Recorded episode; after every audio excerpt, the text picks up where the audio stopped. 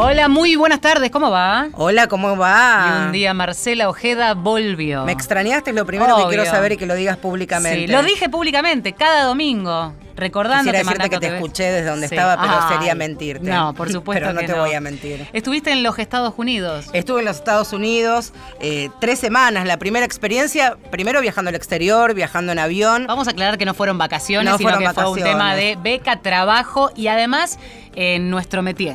Así es, fue un invitada al programa de liderazgo para visitantes internacionales del Departamento de Estado de la Embajada de Estados Unidos aquí en nuestro país. Éramos 23 participantes de 10 países que durante 21 días recorrimos cinco ciudades de Estados Unidos para conocer de primera mano la realidad de cómo trata el imperio la violencia hacia las mujeres. Y la mejor manera de conocerlo era recorrer estas ciudades, pero quienes trabajan en, para ellos, la violencia doméstica y la violencia intrafamiliar. Ya seguramente nuestros oyentes que tienen el oído acostumbrados a escucharnos, les llamará la atención o les hará ruido este Un país muy vasto, pero además con la característica de que cada estado se rige por parámetros distintos. ¿Y qué pasa con el tema de la violencia de género ahí? Bueno, el gobierno central, en este caso Donald Trump, destinan dinero a lo que es la sociedad civil, a lo que nosotros llamamos las ONGs, ellos le llaman agencias que trabajan distintas, distintas temáticas, desde todo tipo de violencias sexuales, acoso callejero, violencia doméstica, violencia familiar, trata y tráfico de personas, delitos a la integridad sexual. Y estas agencias reciben fondos y lo que hacen es llevar adelante programas de acompañamiento, asesoramiento a mujeres víctimas de violencia e interactúan con el Estado. Pero son estas agencias las que de alguna u otra manera ocupan el rol del Estado. Ausente, pero a través de estas personas lo laburan y bien, hay que decirlo. Con todo lo que eso implica, ¿no? Porque el tema que veníamos charlando en estos días, eh, desde, que, desde que volviste, era esta cuestión de, por un lado, eh, la potencia de una ONG dedicándose de lleno a eso, pero bueno, en un punto no es el Estado, claramente. Es un sistema de, gobierno bien distinto y distante a lo que nosotros estamos acostumbrados, esto que repetimos como premisa casi cotidiana, el Estado es responsable. Bueno, allí tienen la concepción que el Estado a través de la sociedad civil puede acceder de manera más cercana, más de cara a cara, desde el conocimiento de la gente del barrio, de su propia localidad, a la cotidianeidad, en este caso, de las mujeres. En este recorrido conocimos jueces, fiscales, operadores de justicia, médicos, abogados, enfermeros, asistentes sociales. Me quedé con ganas de conocer un poco más, y porque tiene que ver con nuestro trabajo, de el activismo de las mujeres, de los movimientos de mujeres en Estados Unidos que ha tenido una nueva ola después del movimiento Me Too, pero también hay que decir que ha sido la cuna de los grandes reclamos del movimiento de mujeres en el mundo. Que fue pionero, claro, por otra parte, pero que no tiene una visibilidad por lo menos permanente, ¿no? No, y de la misma manera tampoco los familiares de las víctimas de cualquier tipo de, de violencia por ejemplo. Le preguntábamos a algunos médicos si tienen una concepción o cómo trabajan acerca de la violencia obstétrica, que desde este programa hemos hablado y profundizado y aprendido mucho también, y no lo tienen conceptualizado. Tal vez lo trabajen, pero desde otro lugar, desde otra mirada. Por eso ha sido muy importante y no solo conocer la realidad de los Estados Unidos con recursos, aunque ellos dicen que paupérrimos para nosotros son extraordinarios, las realidades de otros países, porque aparte de Argentina, que éramos tres, Bolivia, Chile, Ecuador, Guatemala, Honduras, México, Nicaragua, Panamá, Paraguay, Perú, Uruguay, Venezuela, todas participamos de este programa y también fue muy interesante conocer las realidades de estos otros países vecinos a nosotros. El intercambio me parece que es lo más rico, además, para conocer otras realidades. Seguramente va a ir apareciendo a lo largo de cada programa, porque esto es un aprendizaje que uno va después este, mechando a partir de saber cuál es la realidad de otros países. Y en ese sentido, estamos bien por un lado. Estamos muy bien. La realidad es única e inobjetable. Cada 30 horas una mujer es asesinada en nuestro país por la violencia de género. Es cierto, es una realidad inamovible, pero también el abordaje que muchas veces tiene que ver por el acompañamiento de los movimientos de mujeres en nuestro país hace que la visibilidad eh, que sea visible cotidianamente. Para mí es muy importante también contar de cómo nosotros hasta periodísticamente abordamos cuestiones de género. No tienen una mirada de género. La primera conclusión que se es que no conciben la violencia hacia las mujeres como algo de género, con una perspectiva de género como violencia machista, sino... Con un origen machista, no, sino que dentro del contexto intrafamiliar o doméstico es muy importante también cómo trabajan los que son las restricciones perimetrales, las exclusiones de los hogares. Uno dice, bueno, Estados Unidos pensaba, pulsera, tobillera, no, el famoso papelito que ordena un juez y se lo da a la mujer que denuncia, también es el que tiene en Estados Unidos. Claro, allá no son por tres meses, allá las restricciones son por cinco o veinte años de acuerdo al Estado. Ahí te tenés que bancar, no acercarte a la mujer que, que te ha denunciado. Y algo que también me llamó la atención y que para mí es muy importante y que es un gran punto para la Argentina, la concepción que tiene la justicia de los niños, que para nosotros son víctimas también de la violencia que puede ejercer el varón hacia la mujer, en este caso su madre, y allí son simples testigos. El Estado, en muchos estados, en muchos condados, hará todo lo posible para que ese padre violento, denunciado y con restricciones de acercamiento perimetrales pueda revincularse con ese niño que seguramente de manera directa o indirecta también habrá violentado. Allí en Argentina hemos avanzado mucho también. Bueno, habrá mucho por contar. Sí, mucho para, para contar, no de la experiencia personal, muchísimo, pero tengo amigas nuevas también. Sí, claro, y nuevos grupos de WhatsApp. Te da, te da, te da, bueno, a todas les hablé de vos, a todas les hablé de vos, así que hace una experiencia, agradecer por supuesto eh, a quienes nos seleccionaron en la Embajada de los, los, Estados, Unidos, este y también aquí a, la Casa Radio Nacional que me dio la posibilidad de, de faltar tres semanas, pero qué bien que estoy. Pero te has enriquecido, lo vamos a volcar acá. Bueno, arrancamos claro acá, amigos. Ay, Gordi, ya sé que mañana íbamos a salir, pero no sé si voy a estar con ganas después de la quimio.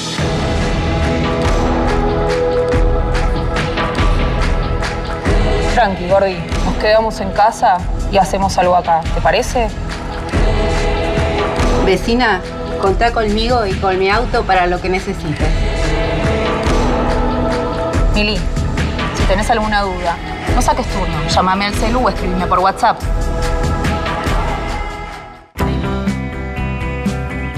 Lo que estábamos escuchando es un spot eh, en relación al tema que vamos a tratar hoy en Mujeres de Acá, a modo de separador eh, y, del abordaje que vamos a hacer. El 19 de octubre, Día Mundial del Cáncer de Mama, de la lucha contra el cáncer de mama, eh, y una semana en particular en donde se ha hablado mucho del tema, pero nos dijimos, ¿por qué no en este programa, donde hablamos siempre de las problemáticas, de las preocupaciones de las mujeres, un tema que hay que profundizar, que hay que seguir desmitificando, aunque ya sepamos y hayamos avanzado mucho? Sobre el tema. Y es importante también ponerle rostro, ponerle voz, ponerle nombre y apellidos a estas historias de enorme cantidad de, mujeres que en nuestro país día a día la batallan, la pelean. Muchas seguramente han quedado en el camino, pero no sin haberla remado, porque también de remarla vamos a hablar hoy. Seguramente. Y por eso ya presentamos a quienes nos van a acompañar en, en la tarde de hoy. Hasta las 3 de la tarde nos quedamos en Mujeres de Acá. En principio, Débora Teplitsky, hola, gracias por venir. Hola, ¿qué tal? ¿Cómo están? Integrante del equipo de Remo Rosas del Plata, miembro de la comisión directiva de la asociación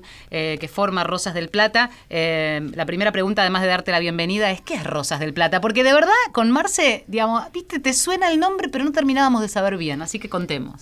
Rosas del Plata es un equipo de remo y se van a preguntar todos los que están escuchando qué tiene que ver un equipo de remo con el cáncer de mama. Somos todas mujeres que tuvimos cáncer de mama. En algún momento de nuestra vida transitamos la enfermedad. Una vez que el médico nos dio de alta, vos decís, ¿qué pasa? El médico te dice, listo, ya está. Te hicieron la cirugía que tienen que hacer, te hicieron radioterapia, quimioterapia, te dieron una terapia hormonal para mantener, para prevenir futuros cánceres. ¿Y qué haces? Bueno, nosotras nos encargamos ahí de algo muy importante, que es salir de la enfermedad y pasar a la salud. Porque en ese momento en el que el médico te dice, listo, ya está, el médico hizo todo lo que podía, lo que podía hacer. Y nosotras tenemos que encargarnos de fortalecer nuestro cuerpo, ponernos saludables para no reincidir en futuros, eh, otra vez en cáncer de mama. En este caso, lo que hacemos es remamos. Remamos en un bote muy especial que se llama bote dragón, donde reman 20 mujeres una al lado de otro. Este movimiento empezó en Canadá con un doctor, Don Mackenzie, que médico de la Universidad de British Columbia de Canadá, vio que mujeres que no le hacían caso, que a contrario de lo que decía la Universidad de Harvard, que decía que el brazo había que dejarlo quieto, que hasta les ponían cabestrillo para que no muevan el brazo luego de la cirugía. En el posoperatorio. En el posoperatorio, las ponía a ejercitar el brazo en este bote dragón que tiene una palada muy especial y que es realmente de mucho esfuerzo. Lo que vio este médico, empezó a hacer eh, estudios sobre estas mujeres, es que tenían mejor recuperación, menos reincidencia y realmente pasaban a tener una vida sana. nosotras tuvimos la posibilidad de conocer muchas de estas mujeres que están remando hace 20 años en Bote de Dragón y pasó que hace unos años atrás, en el 2015, Matilde Yani, que es la capitana de Rosas del Plata, estaba transitando ella su cáncer de mama, escucha un reportaje en la radio de Adriana Bartoli del equipo de Canadá, una argentina que está radicada en Canadá. Ah, mira. Que, di- que está contando de esta actividad de remo en bote Como de alguien te puede estar escuchando ahora vos. Totalmente, como alguien que está escuchando. Claro. Y Matilde dijo, esto es lo mío. Matilde remó desde, desde chiquita Mirá. en un club en Tigre. Se comunicó con esta persona de Canadá y le dijo, ya tenés que empezar el grupo de Buenos Aires. Había en ese momento ya formados dos grupos en el sur de la Argentina y uno en La Plata. En este momento, chicas, les digo que todo el tiempo nos estamos enterando de nuevos equipos. Ya hay un equipo, bueno, están los en el sur ya son tres equipos, hay en Bariloche también, ese es otro equipo. Después tenemos equipos en Santa Fe, en Córdoba, en toda la Argentina. Diversificado Totalmente. completamente. Eh, queríamos hablar y profundizar, recién comentábamos algunos números que, que se apuntaba Marce Mm. respecto de una enfermedad eh, a la que las mujeres nos hemos eh, acostumbrado a escuchar, esa recomendación que se hacen unas a otras, te hiciste los controles, hiciste la mamografía, eh, hay que estar consciente y sin embargo a las que no nos pasó lo sentimos lejano, hasta que alguien muy cercano, una amiga, eh, un familiar, de repente le pasa y es y es un cambio de conciencia muy grande, ese creer que por ser mujer te puede pasar hasta que a alguna de nosotras le pasa, ¿no? Es muy importante porque realmente las cifras son amplias. Eh, de cada ocho mujeres, una va a poder tener en algún momento de su vida cáncer de mama. La mayoría lo va a tener de los 60 años en adelante y la minoría los va a tener chiquitas. En mi caso, por ejemplo, yo tuve a los 42, que es bastante joven para cáncer de mama. Lo importante en esto que nosotras como grupo de remo y como asociación civil que formamos después de habernos juntado ya para remar es concientizar a la sociedad de la importancia de la detección temprana. Porque ¿qué pasa? El cáncer hoy en día tiene cura. Y aprovechemos esto porque hace 10 años atrás era mucho, mucho, a la mucho más alta la cifra de mortalidad por cáncer de mama. Y año a año, gracias a las mamografías y a la, que, que favorecen la detección temprana, los autoexamen mamario, las ecografías, esto disminuye 2% cada año. Realmente las cifras por mortalidad de cáncer son muy altas, pero si es detectado a tiempo tiene cura. Y nosotras como pacientes que fuimos de cáncer de mama y que estamos muchas ya curadas, de salimos a la calle a decirle a todas las mujeres, no esperen, no vale la pena. ¿Qué es esto? Son minutos de tu vida y alargás tu probabilidad de vida muchísimo. O sea, la probabilidad es muy alta y lo único que tienen que hacerse es un examen. Débora, pienso en este domingo quien está escuchando pegada a la radio en cualquier parte del mundo y dice, bueno, mirá qué optimista, Débora tiene 46, hace cuatro años comenzaste tu, tu tratamiento para curarte. Y pienso a alguien que tal vez está comenzando estos primeros pasos para con, rayos, con quimio, con la intervención quirúrgica. ¿Cómo es ese? Hay un clic, hay un momento en que decís, yo me voy a curar. ¿Tuviste en algún momento ganas de tirar todo al carajo, ya que estamos hablando de, de velas y de barcos y de botes? ¿O siempre fue el optimismo como, como meta principal? No, mira, yo eh, tuve un momento que pensé que estaba todo mal y empecé a preparar quién va a llevar a los chicos al colegio, quién va a hacer las cosas, porque como madre y ama de casa pensé, esto se puede terminar mañana. Hay un momento de concientización que decís, esto ya cuando te dicen el, esto ya es un cáncer, que tenés que empezar un tratamiento, hay un momento de furia. ¿Sabés que en ese momento yo no me acerqué a ningún grupo? Hay un montón de grupos de autoayuda para pacientes que están en tratamiento.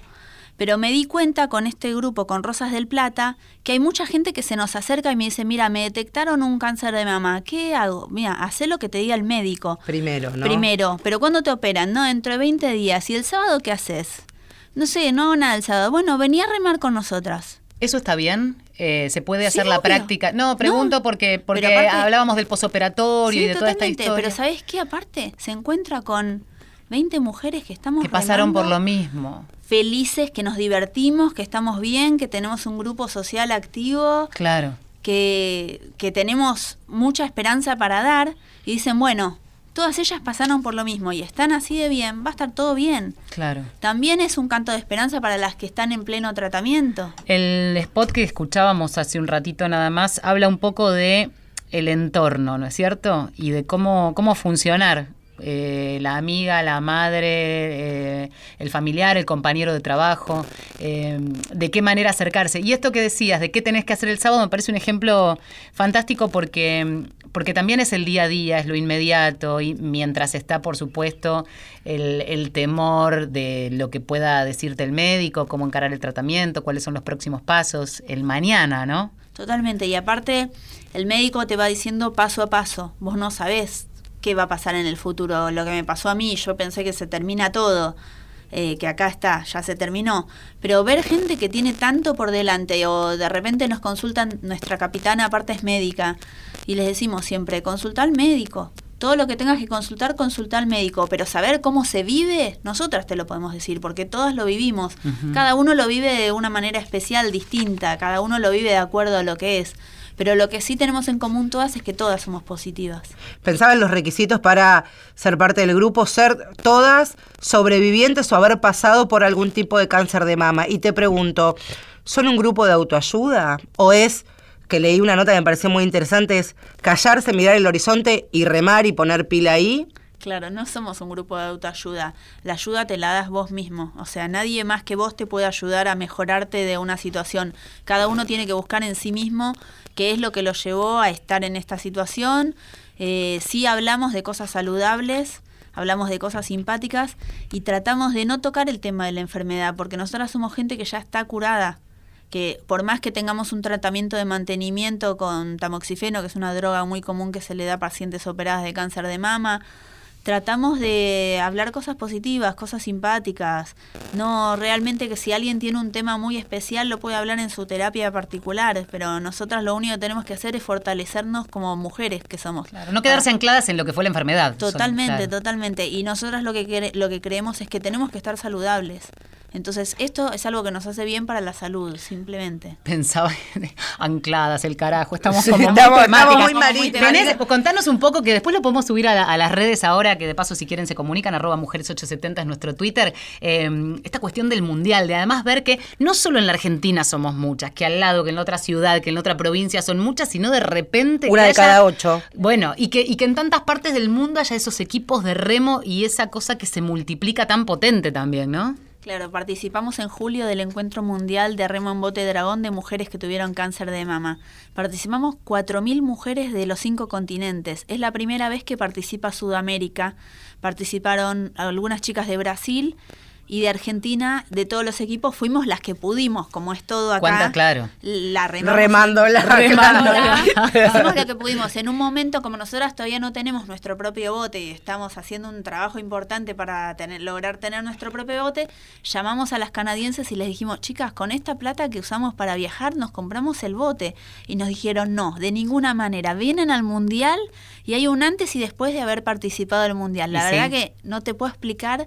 Todo fue una emoción increíble. A ver, espera, ¿Con qué bote, mil, perdón? claro. ¿Con qué, con qué bote fueron las argentinas? Nosotras estuvimos entrenando acá en, en San Isidro con un bote que es muy similar, pero es un cuarto del tamaño que el bote dragón, que se llama Outrigger, con Ayelene Scuderi, que es una entrenadora que tiene sus botes y que entrena a su equipo, tiene una palada muy similar. Entonces lo que hacíamos era ponernos los dos botes a la par Ay, no. y practicar como Muy si fuera Rocky. un- totalmente, muy Rocky, muy argentino, Muy totalmente. argentino. Y así todo, creo que uno de los sumum de, de la felicidad y todo, armamos, aparte, nosotras, por ejemplo, de nuestro equipo fuimos 12, de las chicas del sur, de un equipo fueron 13, del otro 18, del otro equipo 2, del Claro. otro equipo 3, nos juntaron Medio a todas las argentinas en dos botes.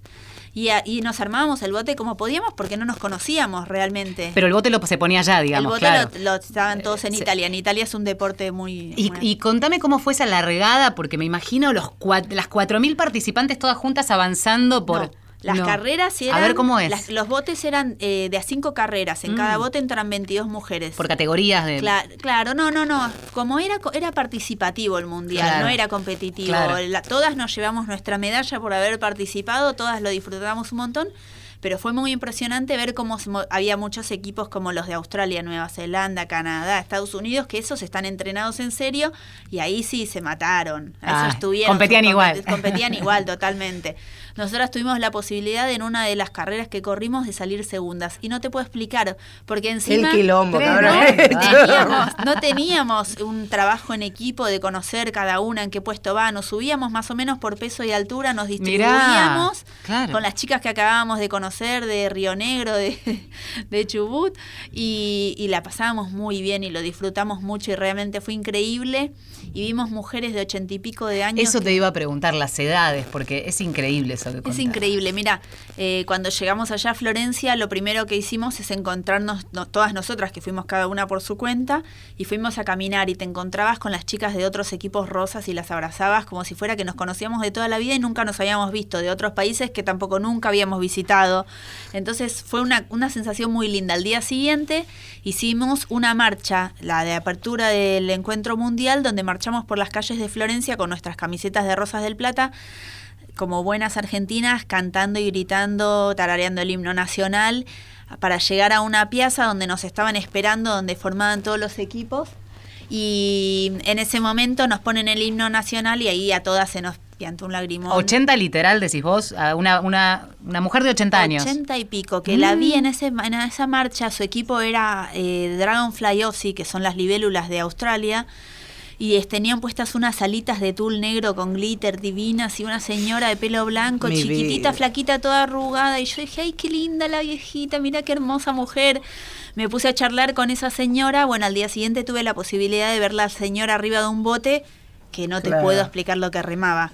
Y cuando se baja del bote le digo, jamás me imaginé de ver una persona de tu edad remando así. Me dice, y nena, yo entreno tres veces por semana desde hace 20 años. Wow. Claro, ellas están hace 20 años remando. Claro. Pensaba que en la Argentina se diagnostican más de 18.000 casos de cáncer de mama por año y eh, alrededor de 5.600 mujeres mueren en el mismo periodo en nuestro país.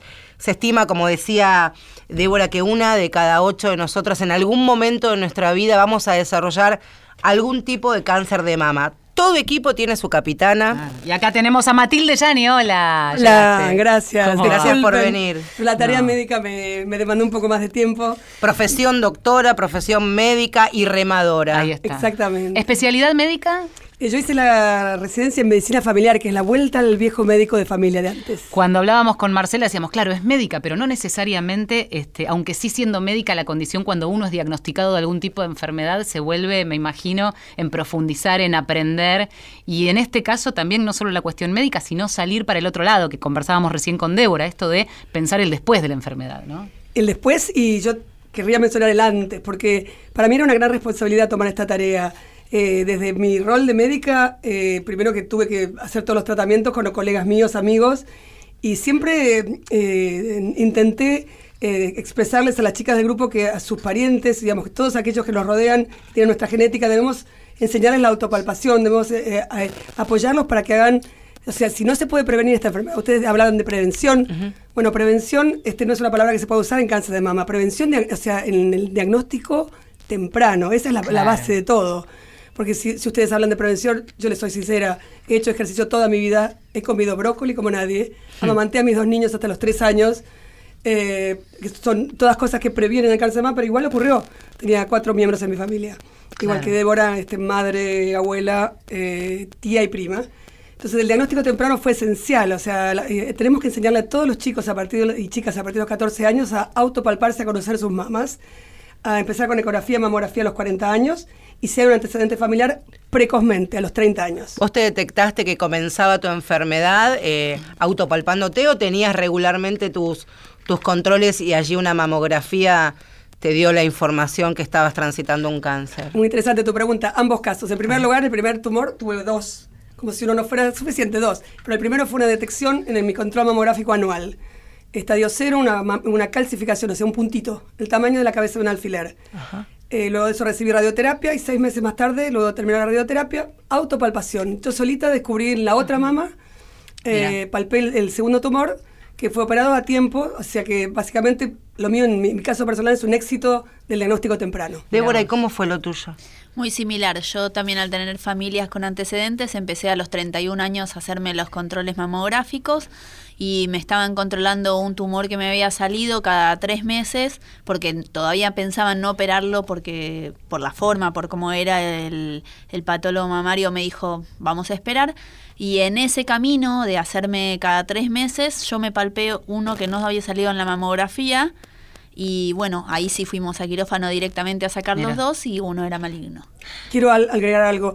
Eh, hay cierto miedo a la mamografía, la cantidad de radia- radiación que puede eh, generar una, una mamografía es mínima, es casi equivalente a la de, a la de una radiografía de, eh, de diente odontológica. Y sinceramente, es desde el 1960 que comenzó la primera mamografía, ha logrado salvar tantas, tantas vidas. Matilde, ahora en un ratito eh, les, les cuento también a Débora, vamos a hacer una, una nota con, con una especialista.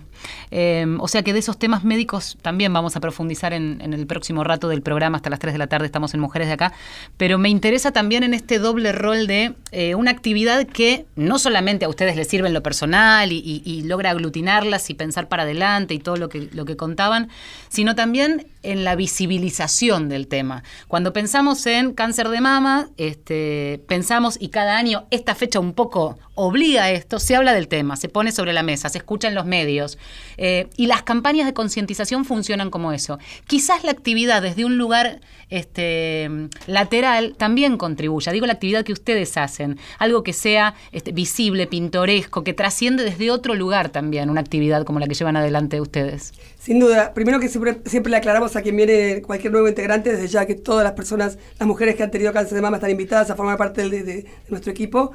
Eh, les decimos, en, acá esto no es un grupo de autoayuda, es un grupo deportivo. Nos vestimos de rosa, teñimos de rosa el río Luján, y en este caso el río de la Plata también, en San Isidro. Y la consigna es, aunque les parezca un poquito brusco, callate y remá. Desde el deporte, demostrar que se puede tener una vida activa, fabricar endorfinas, estar delgadas, porque estar con un buen peso evita la recidiva del cáncer de mama. Y sobre todo, eh, juntarnos en una actividad, o sea, reunirnos en una actividad deportiva que nos da tremenda alegría, estamos al aire libre, estamos todas con buen humor. ¿Con qué regularidad? Porque hablábamos del mundial, hablábamos de estas este, posibilidades de juntarse, pero después también uno tiene que ir entrenando y demás. ¿Con qué regularidad lo hacen? Lo hacemos dos veces por semana. Ah. Los sábados eh, el grupo completo y un día de la semana también un grupo más reducido.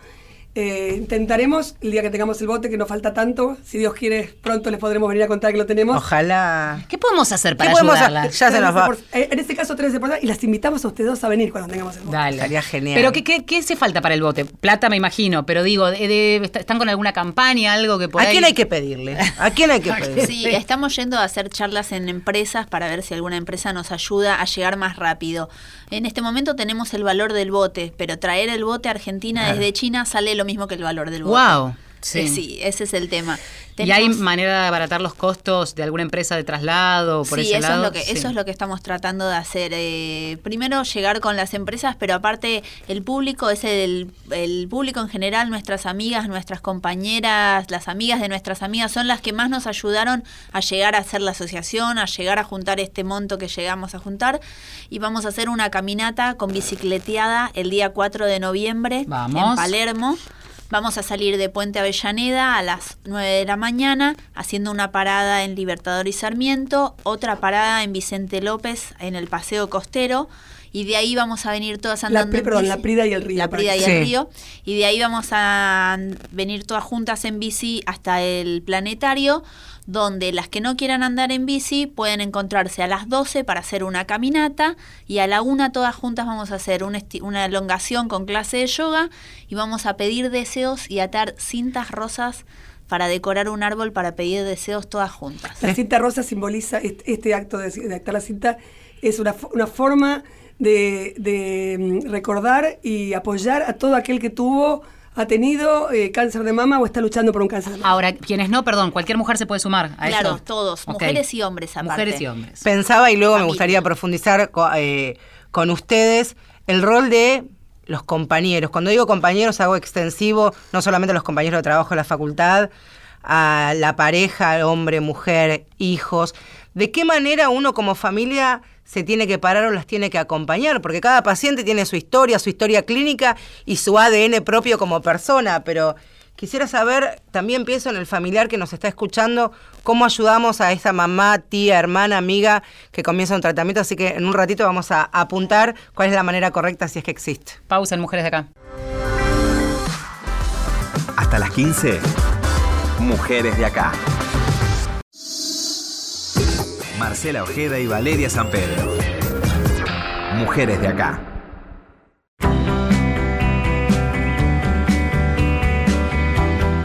Seguimos en este Mujeres de acá hasta las 3 de la tarde porque estamos hablando de nosotras, de lo que nos va a pasar a una de cada ocho en algún momento de nuestra vida, porque una de cada ocho mujeres a lo largo de este transitar, por lo menos en esta vida, vamos a desarrollar algún tipo de cáncer de mama. Ustedes saben que durante toda esta semana, pero principalmente el 19, el Día Mundial de Lucha contra el Cáncer, y aquí en la Argentina infinidad de actividades, por suerte, pero también hablar. Me parece que ponerle nombre, detalle a esta enfermedad ayuda en principio para que aprendamos a cuidarnos, ¿no? Conocimos, estamos conociendo a las Rosas del Plata, aquí Matilde, aquí Débora contándonos el devenir de esta actividad que arrancaron hace algunos años, que va creciendo, que va creciendo en el mundo, eh, de una manera muy activa, con una mirada del cómo seguir, pero recién quedaba pendiente una pregunta, ¿no? Quienes hemos tenido algún familiar que ha transitado otro tipo de cáncer, muchas veces nos preguntamos, ¿qué hago? ¿Cómo ayudo? ¿Voy, no voy? ¿Me callo? lloro adelante de, la persona que está enferma, ¿qué se le puede decir a, los familiares, hijos, marido, esposo, este, bueno, es lo mismo, padres, novia?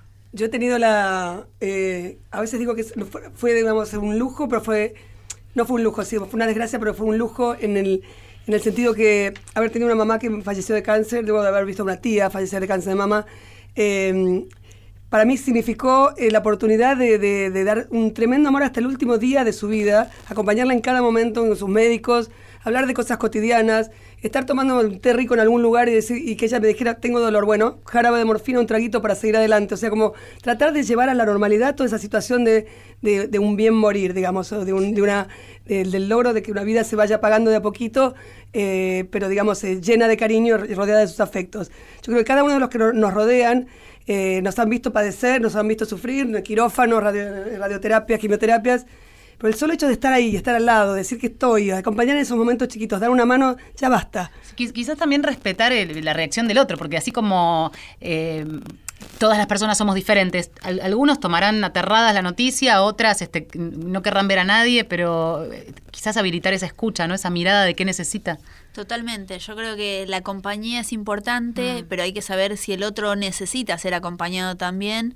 En mi caso yo no dejé mucho que me acompañen a hacer la radioterapia porque lo tomé más como un trámite de algo que tenía que hacer todos los días, así como llevar a los chicos al colegio, hacer las compras, cocinar y trabajar aparte, porque todas teníamos que trabajar aparte de, de, pasar por la enfermedad, pero sí hay gente que tiene la necesidad de que alguien lo lleve, lo traiga y bueno, hay que escuchar, si esa persona necesita que, que le estén llevando, que lo acompañen, ser tratado distinto hacerlo de esa manera, pero escuchar qué es lo que necesita el otro. en mi caso yo, necesitaba que me acompañe alguien y de repente una amiga se ofreció solita, que tenía las mañanas libres, eran 38 sesiones de radioterapia, me venía a buscar con el auto, me llevaba, esperaba que, a veces era más el tiempo que había que esperar, que la terapia dura 15 minutos, nada. Y me traía de vuelta a casa. Y eso fue como una especie de ofrenda que ya hizo, hizo a, nuestra relación, a nuestra amistad de tanto tiempo. Así que gracias, Marilén. ¿Cómo, Marilén, una amiga, eh, cómo ayuda o cómo a veces te puede complicar la mirada del otro? Piensa una mirada lastimosa, compasiva. compasiva. Digo, la compasión es tal vez todo lo contrario a lo que una paciente en ese momento necesita, ¿no? Bueno, nos, nos eh, indignó un poquito una, podemos decir esto, no sé si... Por supuesto, lo que quieras.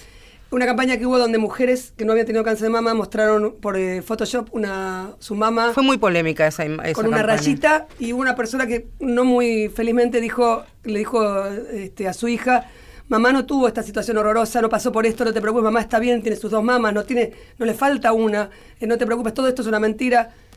¿Sabes qué? Yo me quedé pensando, realmente meditando, no, no escribí porque realmente me abstuve por, por una cuestión de, de, que la furia la tuve que contener. Esa chiquita a la que la mamá le hablaba es, puede ser una de esas ocho. Claro. Y realmente, si el día de mañana te falta una mamá, estamos todas las que estamos acá para abrazarte y decirte que no pasa nada. No pasa nada. La vida continúa, acá estamos, plenas, activas y llenas de energía para remar y remarla en todos los aspectos. Vamos a sumar a esta conversación, a esta charla en Mujeres de Acá, pero vía telefónica, a Roxana Gerosa. Ella es médica especialista en ginecología y médica ecografista. Porque lo primero que hay que hacer es una buena paciente, encontrar ese médico o esa médica que te abra la puerta de su consultorio y te diga, bueno, vamos a ir juntas y vamos a hablar con ella para que nos ayude a entender y también a comprender nuestro cuerpo. Hola Roxana, buenas tardes. Gracias por estos minutos aquí en Mujeres de Acá. Hola, buenas tardes, ¿cómo andan? Muy bien, repasábamos números, siempre son fríos, pero en estos casos y mucho más eh, interesantes para tomar conciencia y dimensión del asunto del que estamos hablando. Hablábamos con las chicas em, respecto de otro matiz este, que además atravesaron en, su propio cuerpo, en su propia experiencia, pero siempre nos preguntamos y vale eh, como excusa volver a hablar. ¿Cada cuánto los controles? ¿A partir de cuándo? Em, ¿Cómo hacerlos? ¿A quién recurrir? Mira, es, un, es eh, muy importante, digamos, hablarlo ahora, especialmente no en octubre, pero bueno, nosotros trabajamos en esto todo el tiempo, todo el, todos los días del año. Em, yo hago la parte clínica de mastología, pero también hago mucha imagen y, veo desde los dos lados a las pacientes y hay mucha información y a veces es bueno eso que estamos hablando y que, este, que escuché que decías, el tema es qué calidad de información tenemos. Eh, hoy nos abomban de todos lados redes sociales y a veces la información no es clara o no es eh, certera, ¿sí? Em, en cuanto a los controles, nosotros estamos recomendando empezar a partir de los 40 años una mamografía anual, ¿sí? Eh, en cuanto a la mamografía, después hay que ver cada caso en particular, si la paciente ha tenido antecedentes familiares, ha tenido ella cáncer de mama, con los controles clínicos recomendamos empezar a partir de los 30, ¿sí? Y en base a eso, eh, a partir de los 30, decidir el médico en cada caso qué necesita esa paciente. Roxana, déjame, déjame ir preguntamente algunas cositas mientras vos vas hablando. Cuando hablas de mamografía anual, em, también la ecografía mamaria van, e, van a la par, eh, eh, pueden permitir detectar distintas cuestiones o hacemos una y al otro año otra. A ver, la idea es esta, el screening, lo que se llama screening como concepto de screening es hacer sí o sí la mamografía. La mamografía no puede dejar de estar, ¿sí? Hoy por hoy sabemos que la ecografía es un método complementario a la mamografía muy útil, nos da muchísima información y en realidad casi todos, sobre todo los mastólogos, están pidiendo en conjunto la mamo y la eco a la par, porque nosotros nos da mucha información extra. Hay cosas que detectamos solo con mamo y hay cosas que decidimos con la eco. Por ejemplo, si yo tengo un nodulito en la mamo, ¿sí? Yo aparezco una imagen en la mamo, yo no sé qué tipo de imagen puede ser. Puede ser un quiste de líquido normal, esa paciente no hay que hacerle nada. En cambio, con la eco yo descubro si ese nódulo es nódulo sólido o es un quiste. Entonces, a mí la mamo me da también mucha información. Y en este país, por suerte, tenemos excelentes imagenólogos y ecografistas, en donde muchas veces ha pasado que hemos descubierto por ahí cosas ecográficas o nodulitos ecográficos que por ahí no se vieron en la mamo. Pienso, en, pienso en la paciente que tiene la posibilidad de tenerla prepaga, que sacas un turno y un poco más, un poco menos tenés en casi te diría una semana o 15 días tu turno. Pienso también en aquella que tiene la vida ajetreada, pibes, laburo y que tiene que ir a un hospital público y que ya sabemos lo que son los turnos. Em, ¿Qué se recomienda en esos casos? Eh, uno cuando está hablando en, de, de, controles y de screening, eh, bueno, la idea sería, no importa en cuánto tiempo lo accedas, el tema es que vos sepas que eh, una vez por año te tenés que ir a hacer el control. Y además, lo, lo bueno es que eh, este control en realidad nosotros se hace a través de un pedido médico. O sea, siempre tratar de que primero clínicamente te vea un especialista, un ginecólogo, un mastólogo, y él te va a hacer la orden para lo que él crea que necesitas, si es la mamografía y la ecografía en conjunto o no según la edad, ¿sí? Em, eso es importante, pero sí es verdad que eh, a veces el acceso en los, en, los hospitales públicos es más difícil, es una realidad. Y no solamente eso, sino que a veces es la calidad del estudio, y esa es otra realidad en nuestro país.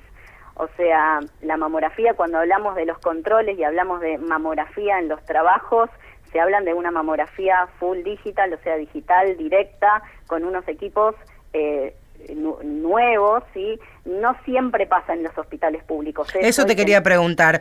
Vos venís de, de la medicina preventiva, venís del hospital público, trabajás en, en el Thompson allí en, en San Martín. ¿Qué pasa en los hospitales públicos, no ahora, sino desde los últimos tiempos, donde principalmente uno tiene que poner la mirada más allá de la prevención en lo que puede pasar a partir de que se detecta un nódulo o un incipiente cáncer de mama, pero desde el servicio público de la salud? Sí, eh, a veces la, la realidad es esta, se nos complica mucho más. Yo que trabajo en el ámbito privado y en el público, la diferencia a veces es, es mucha. Eh, nosotros tenemos mamografías para hacer, pero por ejemplo, nosotros recién ahora tenemos mamografías digitales indirectas. En el servicio hará eh, un año, un par de, un, un año y pico. Eh, nosotros veníamos con mamografía analógica, que, a ver, eh, ¿Me sirve? Sí me sirve. O sea, no es que, bueno, como tengo analógica no me hago nada, porque en, en muchos lugares todavía eh, sigue existiendo la analógica. Pero, pero bueno, el tema es eh, eh, tener este, una auditoría de ese equipo, que el equipo uno sepa que, que podemos confiar en la imagen que estamos viendo. Roxana. Y a veces no siempre pasa eso en Claro. el hospital. Eh, estamos hablando de controles que en el mejor de los casos y a conciencia, y para eso estamos haciendo este programa, para generar esa conciencia, ¿nos quedamos tranquilas con un control anual o en el medio sigo cada vez que me baño eh, palpándome, revisando, estando atenta? Bueno, eso es un punto importante para, para hablar. La realidad que el tema del autoexamen es importante, pero es importante, hace muchos años uno le explicaba a la paciente que había que ponerse de frente al espejo y cómo palparse, cómo hacer el, el método de palpación. Hoy en realidad no nos enfocamos tanto a eso porque la, sabemos que cuando nosotros detectamos un nódulito palpable, ya tiene más de un centímetro y medio, dos centímetros. Sí. La idea nuestra es llegar antes de eso. Por eso eh, eh, a- apostamos y, y- y hablamos y decimos que hay que hacer la mamografía anual. Pero ¿por qué es importante y sigue siendo importante el autoexamen? Por una cuestión de conocimiento, de autoconocimiento, una cuestión de Sí. conocer sus mamas y tener una responsabilidad en nuestra salud. Eso es lo que nosotros seguimos, digamos, apostando y diciendo, sí, hay que hacer el autoexamen, hay que hacer el autoexamen, pero sí o sí hay que seguir yendo a- al médico una vez por año, ¿sí? Para que Claro. hagamos la mamografía. La idea es detectarlo, me- un, un nodulito que nosotros detectamos por a- algún eh, estudio de imágenes menor a un centímetro, temen- tenemos más del 90% de probabilidad de curación. claro. Roxana, muchas gracias por este contacto. ¿eh? No, por favor, un saludo para Gracias. todos. Un abrazo. Un abrazo. Hasta luego, chau, chau.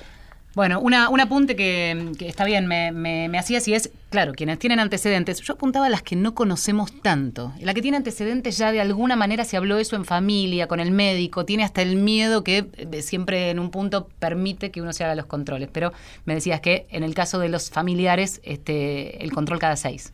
cada seis meses. eh, hay- está descontrovertido porque algunos dicen que eh, la mamografía por- eh, digamos, da- daría una cantidad de rayos que no el cuerpo no necesita. De hecho, en Canadá están eh, escapando de la mamografía, yendo más hacia la ecografía y resonancia magnética. Pero por lo menos algo- consultar, digamos. Pero bueno, digamos, Estar este, atentos. las que están con antecedentes, tienen antecedentes familiares, primer, primer grado, papá, eh, digo, mamá, hermana, hija, deberían en lo posible controlarse, aunque sea con ecografía, idealmente con mamo, con mamografía cada seis meses. Cada seis meses. Estamos en Mujeres de Acá y vamos con algo de música. Escucha esto.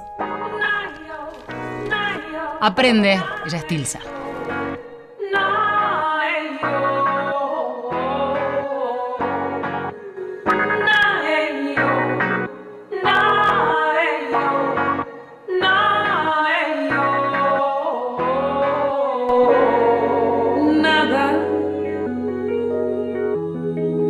Vas a encontrar allá afuera.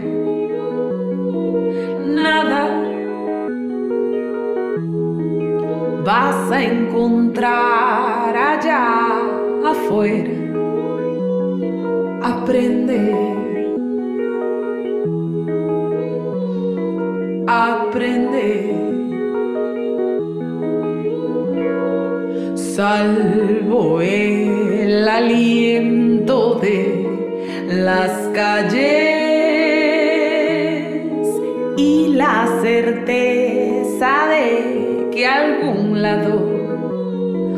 vas a volver.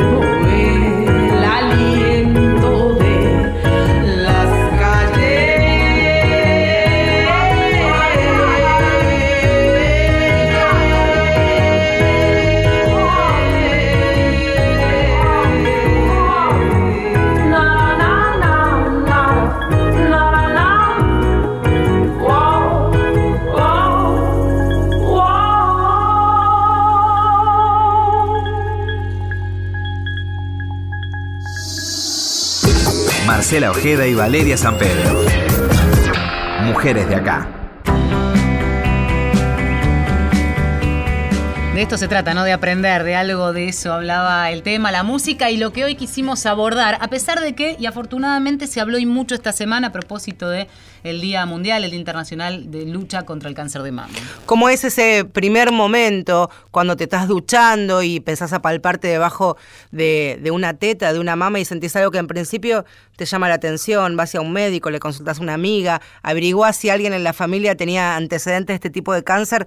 Son algunas de las preguntas que uno se hace muchas veces desde la lejanía, la ignorancia, el desconocimiento y por eso, Sí. sí, vale. No, no, y los mitos pensaba alrededor de contar o no contar. ¿Qué pasa si sos un personaje conocido? ¿Te estigmatizan? ¿Qué pasa con eso? ¿Cómo va a ser la mirada de los otros, del otro sobre mi cuerpo, mi nuevo cuerpo, mis nuevas formas? Por eso estas son algunas de las cosas que intercambiamos con Liliana Caruso, latana, periodista de raza. Todos los días la ven en la señal América y América 24, que también abraza esta bandera, la milita todos los días y tiene un mensaje desde lo personal, cómo ha sido transitar su enfermedad desde ese primer día y lo cuenta Latana Caruso acá, Mujeres de Acá. Soy Liliana Caruso, periodista, tengo 54 años. Me enfermé de cáncer de mama a los 40 años. Empecé con mucho dolor en la espalda. Me dolía la espalda, el hombro, el brazo derecho y le eché la culpa a la computadora por mi trabajo. En ese momento hacía eh, mucho periodismo escrito. Eh, fue en 2004. Y mm, yo me había hecho una mamografía unos seis meses antes de comenzar con este dolor. Eh, después el tema fue que debajo de mi axila apareció una bolita. Esa bolita, bueno, me despertó el alerta. Fui a mi médico ginecólogo y me dijo, no vamos a pensar nada malo porque hace poquito te hiciste la mamografía y estaba todo bien. Así que vamos a esperar, vamos a tomar unos medicamentos. Yo creo, me dijo el médico en ese momento, que es un ganglio inflamado, producto de una mala depilación. Una depilación que terminó encarnando un vello y ese vello produjo esto. Bueno, estuve tres meses con los antibióticos y no hubo cambios. La bolita seguía, el dolor seguía. Le pedí que me hiciera nuevamente la mamografía porque esto ya no daba para más. Los dolores seguían. Así que, bueno, cuando me hice la mamografía y una magnificación me descubrieron que la cosa era complicada. Me dijo, vamos a tener que buscar un especialista, un mastólogo, especialista en mamas eh, y también un psicólogo. Imagínate que con esa expresión a mí se me cayó el mundo abajo. La cuestión es que finalmente sí, tenía un cáncer que además me tomó algunos ganglios, una cadena de 10 ganglios de mi brazo derecho, de los cuales 4 estaban tomados, esto indicaba que era grave.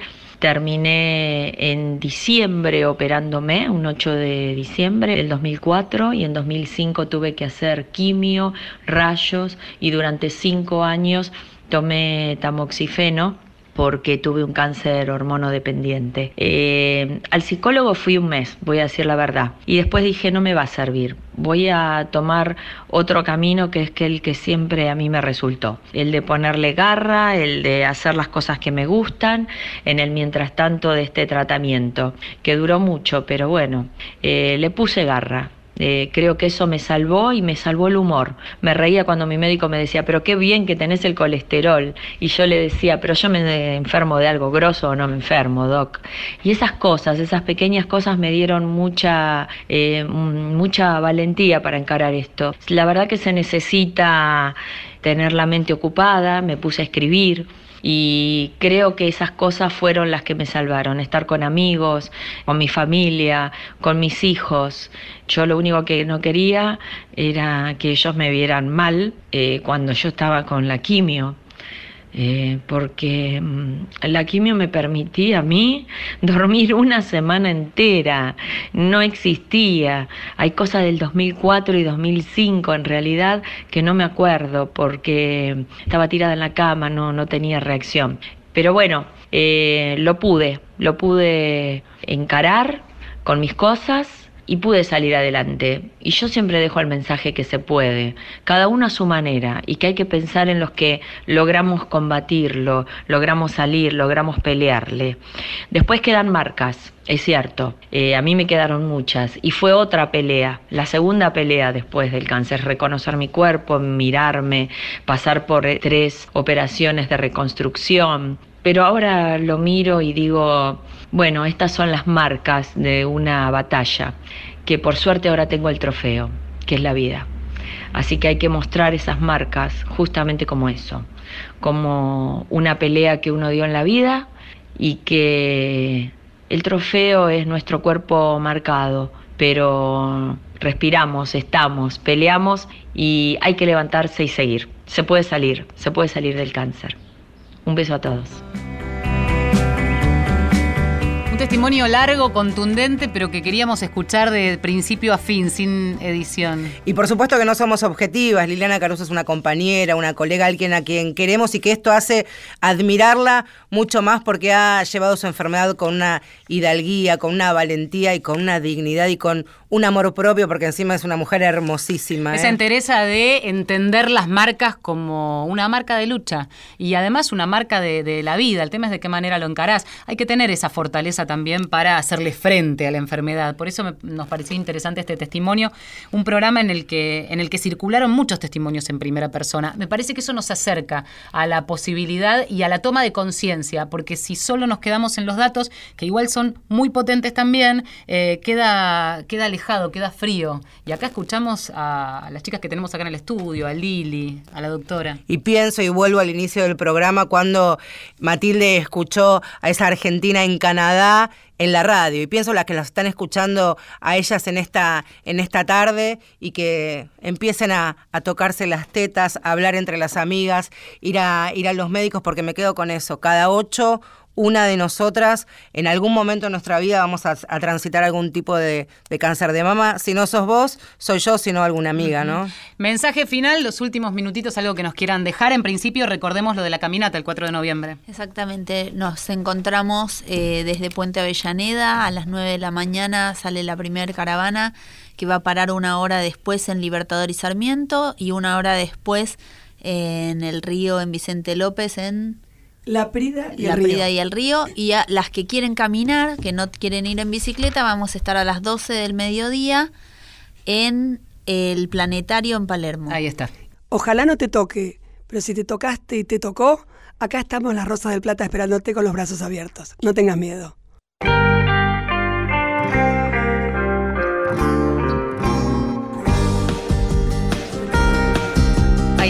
El mensaje está dicho. Estamos sobre la cortina final. Dale. Eh, conectarse, comunicarse, estar enredadas. Es lo que hacemos cada domingo en Mujeres de Acá. ¿Qué hicimos? Hicimos en la producción Inés Gordon, esta vez nos coordinó Leandro La Cámara Matías Arreza Igor en los controles. Marcela Ojeda. de y vuelta. Valeria San Pedro. Nos encontramos el próximo domingo. Busquen a las chicas en todas las redes Gracias, sociales eh. y ahí todas las actividades. Gracias a ambas por haber venido. Las Rosas del Plata. Gracias, chicas. Gracias. Hasta el próximo domingo. Voy a evitar el tobogán, todo lo que sube tiene que bajar. Y si te vas.